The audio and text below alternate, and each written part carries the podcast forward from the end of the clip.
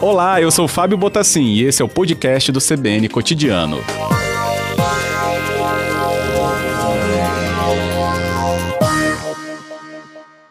Bem, diretor, estava falando né, com os ouvintes, logística e economia, caminhando junto aí com uma, é, uma expansão né, dessa parte aí do nosso porto relacionada ao cais do Atalaia. Qual é a importância desta inauguração? O que, ela representa dentro desse espaço do Porto Organizado de Vitória? Bom, Fábio, é, essa semana né, nós tivemos o, o prazer de, de, de, inaugurar né, essa, essa importante obra no Porto de Vitória, o Cais Contínuo da Atalaia.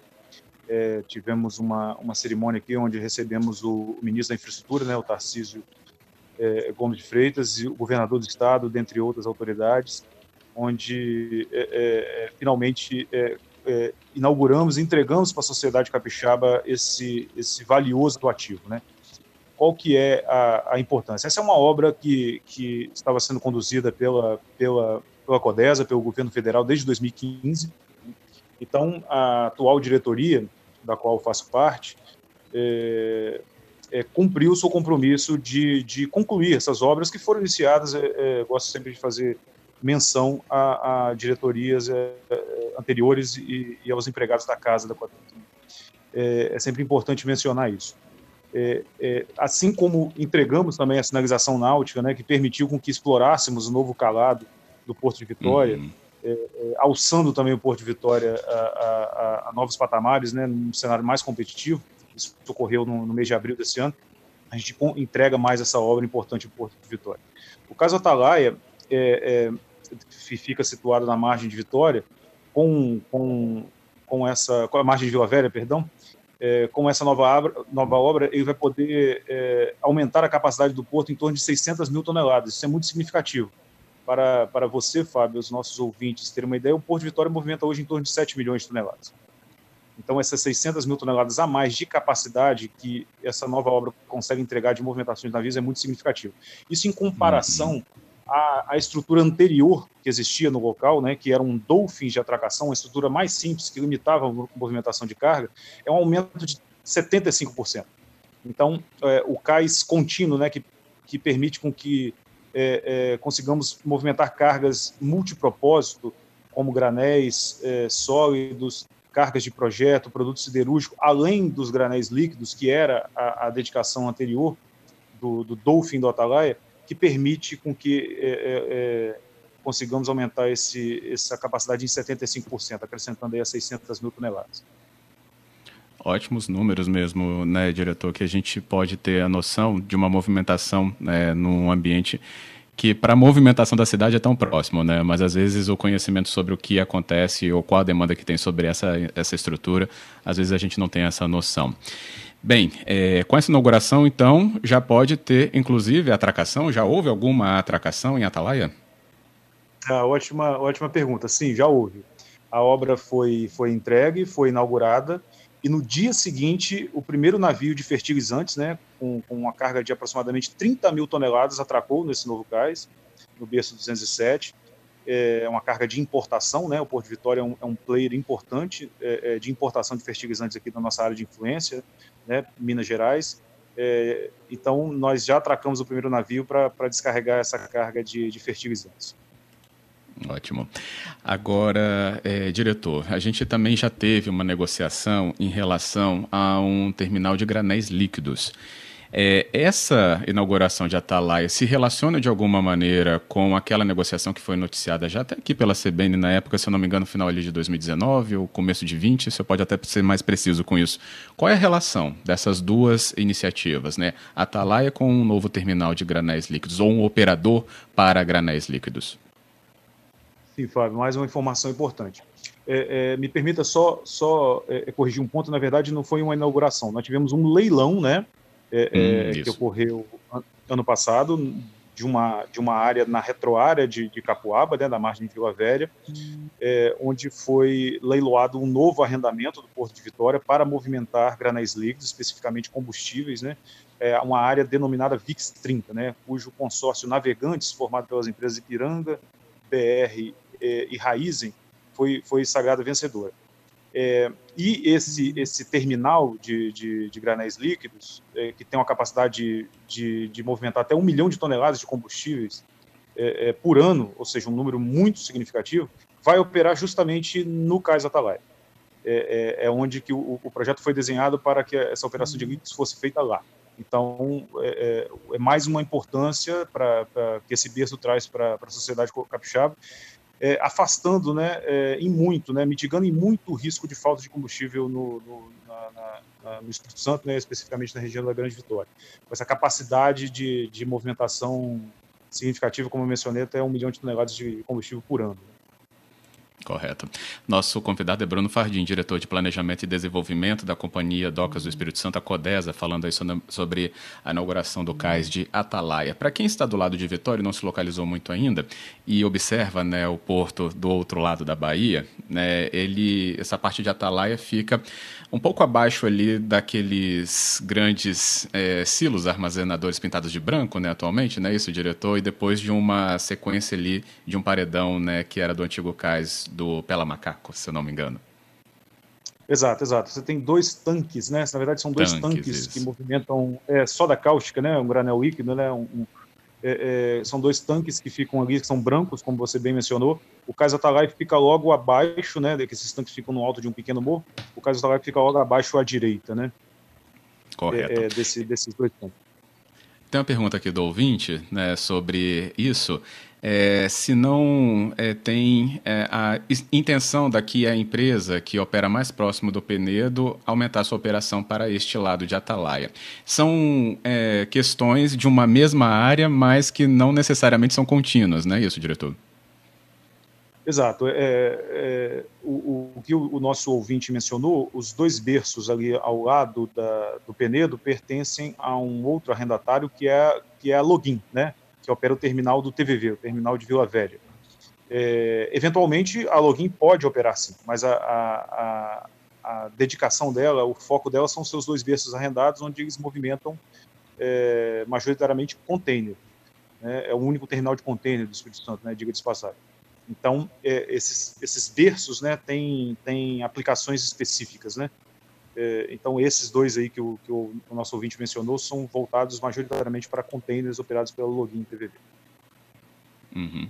Sobre aquele é, esse operador do, dos granéis líquidos, né, que você trouxe já a explicação para a gente, diretor, é, qual a, a, a, previsão né, de iniciar então a, a, sua operação ou de alguma maneira né, erguer a sua estrutura necessária para movimentar né, essa carga? Uhum. É, é, importante essa pergunta também, Fábio. É, como eu mencionei, nós tivemos o leilão, né, cujo o consórcio navegantes foi sagrado vencedor.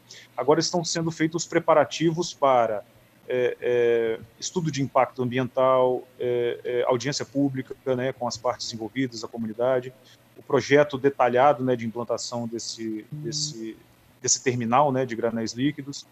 e a partir do momento que a obra se iniciar, que deve ocorrer no, no nos próximos meses, é, o projeto prevê construção em torno de três anos. É, uhum. Então, após o início das obras, em três anos, a gente vai ter esse terminal operando aqui no, no Porto de Vitória.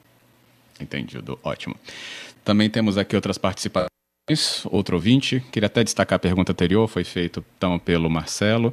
A pergunta agora tem aqui a participação do Tiago. Ele fala: a entrada e saída para Atalaia vai ser a mesma então de Capoaba, utilizando a estrada de Capoaba, ou vai ser por Paú? É a pergunta dele. Sim, exato. É, é pela estrada de Capoaba. Esse berço é contínuo aos dois berços já existentes de Capoaba, né, que são os berços 201 e 202 o, o berço do Atalaia, né, que é o 207, ele, ele, fica ao lado e o acesso dele é o mesmo através de, de Capoaba, da estrada de Capoaba. Correto. Antônio Augusto, acompanhando a nossa conversa, diretor, e quando a gente falou da movimentação já da carga de fertilizantes, trouxe a ele uma lembrança né, sobre o que aconteceu no porto de Beirute, né? mas é porque lá foi uma matéria-prima de fertilizantes. É, e a preocupação era justamente dele, como é que essa carga é movimentada aqui. Acho que fica até né, bom o espaço que o senhor explique qual é essa movimentação em relação a fertilizantes. É, o, o, nosso ouvinte, ele, ele pode, é, especificamente essa carga que causou aquele, aquele triste acidente lá em Beirute, é o nitrato de amônio, né? Nós não movimentamos essa carga aqui no Porto de Vitória, tampouco temos autorização. É uma carga muito específica, utilizada até para fazer explosivos também, requer autorização do Exército. Nós não temos essa autorização e, e, e logicamente, nós não movimentamos essa carga aqui, especificamente que, que ocorreu lá no acidente no Porto de Beirute. Explicadíssimo. A outra demanda aqui da Andressa, ela fala: então os navios com maiores calados já podem entrar pela Baía de Vitória e frequentar então esse novo berço, mas os já existentes? Sim. É, desde que concluímos, como eu, eu, citei aqui no início da minha fala, né, a sinalização náutica, né, que permitiu com que explorássemos o novo, o novo calado, isso começou em maio, nós já estamos é, é, fazendo movimentação de navios acima do calado anterior, que era de 10 metros e 67. Nós estamos cumprindo uma série de manobras teste, né, que a, a autoridade marítima, que é a, a, Marinha, né, representada aqui Espírito Santo pela Capitania dos Portos, é, nos exige. Então, nós estamos cumprindo essa série de, de manobras. É, nós estamos hoje já fazendo navios de até 12 metros. Em breve, é, nós já vamos fazer o último, a última faixa, né, que é entre 12 metros e 12 metros e meio, que atingindo o calado máximo da, do Porto de Vitória, que é de 12 metros. Uhum.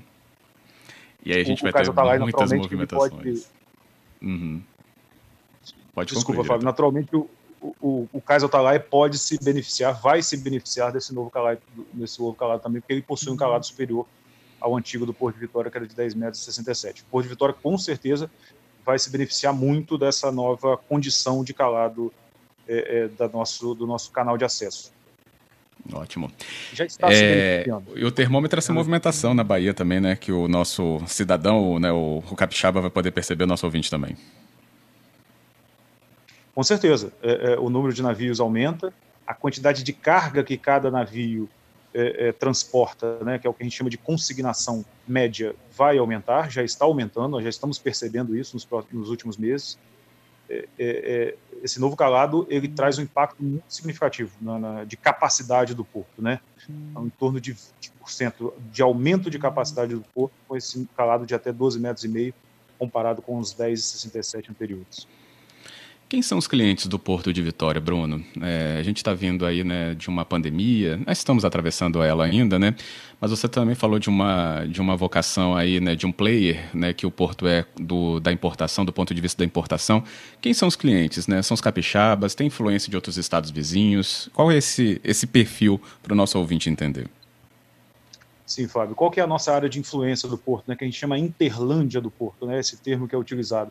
É o é claro, o próprio estado do Espírito Santo, principalmente, Minas Gerais e, um, e, e uma parte do Centro-Oeste. Né? Nós conseguimos também capturar cargas, tanto de importação quanto de exportação, também de Goiás e, e, e Mato Grosso. Mas principalmente fora do estado, o estado de Minas Gerais. Legal. E também já foi levado a público né, em várias ocasiões. Estamos num processo em que o Porto de Vitória, aliás, a Codesa, né, ela está elencada para ser para passar, para passar por um processo de desestatização. É, Caja Atalaia, né, essa perspectiva de um aumento de movimentação de carga com calado sendo então aí confirmado pelas autoridades marítimas, como você nos explicou, a sinalização já colocada. Isso tudo é um ambiente também favorável para que essa desestatização aconteça? Com certeza, Fábio. É, a gente traz mais competitividade para o Porto, o Porto fica mais é, é, é, atrativo né, para novos investimentos, que é esse que é, grande, uhum. é o grande motivo né, é, dessa, dessa participação do capital privado no Porto. E com isso a gente consegue trazer mais movimentação, gerar mais renda, gerar mais tributos para o Estado, a gente consegue movimentar melhor a economia do Estado de maneira significativa, com certeza. Que bom. Bem, diretor, tenho perguntas que aparecem aqui dos ouvintes, do Rubens e a Beth. Dois ouvintes vão com a mesma pergunta, ou pelo menos semelhantes no mesmo sentido, dos cruzeiros. O que, que pode se falar ou né, trazer aí uma visão sobre a recepção de turistas em cruzeiros? Poderemos ter? É a pergunta da Beth. E o Rubens fala: tem um local adequado? O que, que a gente pode analisar sobre cruzeiros, diretor? Bom, é, cruzeiros a gente depende muito da demanda do mercado, né? Nós temos o cais comercial, que tradicionalmente recebe é, é, cruzeiros. O cais comercial é aquele cais que fica logo em frente ao Palácio Anchieta, né? Uhum. É, é, a gente enfrenta uma situação que os navios de cruzeiro estão cada vez maiores, né? E o Porto de Vitória tem a sua limitação de, de tamanho. Então nós temos que, que nos adequar a, a, essa, a essa característica do Porto de Vitória com, com a demanda, né? Então é, é, a gente sempre, quando se aproxima, né, a, a alta temporada, que agora é o verão, eles, é, o mercado de turismo sempre entra em contato com a gente, a gente se coloca à disposição uhum. para oferecer o Porto de Vitória para receber navios de cruzeiro, sim. Correto. Teve contato já? Deu para ter contato? Não. Ainda Esse não. ano ainda não. Uhum. Eu, eu, acredito que muito em, em, consequência da pandemia. Sim, sim, imagina. O impacto realmente é generalizado quando precisa-se né, ter noção aos, aos protocolos para público, né? E público em cruzeiro a gente viu, acompanhou, muitos ficaram retidos em portos durante semanas por causa mesmo do vírus. É uma atenção especial mesmo esse, esse detalhe. Bem, diretor, a gente tem o nosso tempo agora já finalizado, mas estamos atentos a todos esses pontos em que a Codesa está inserida na relação com o Porto e a nossa cidade. Queria agradecer por hoje, mas qualquer novidade pode voltar com a gente, Bruno. Obrigado, Fábio, pela, pela oportunidade de falar um pouco nosso, do nosso porto, tão importante para a cidade de Vitória e para o Espírito Santo. Obrigado mais uma Agradeço. vez, boa tarde a todos os nossos ouvintes. Boa tarde também. Obrigado mais uma vez também.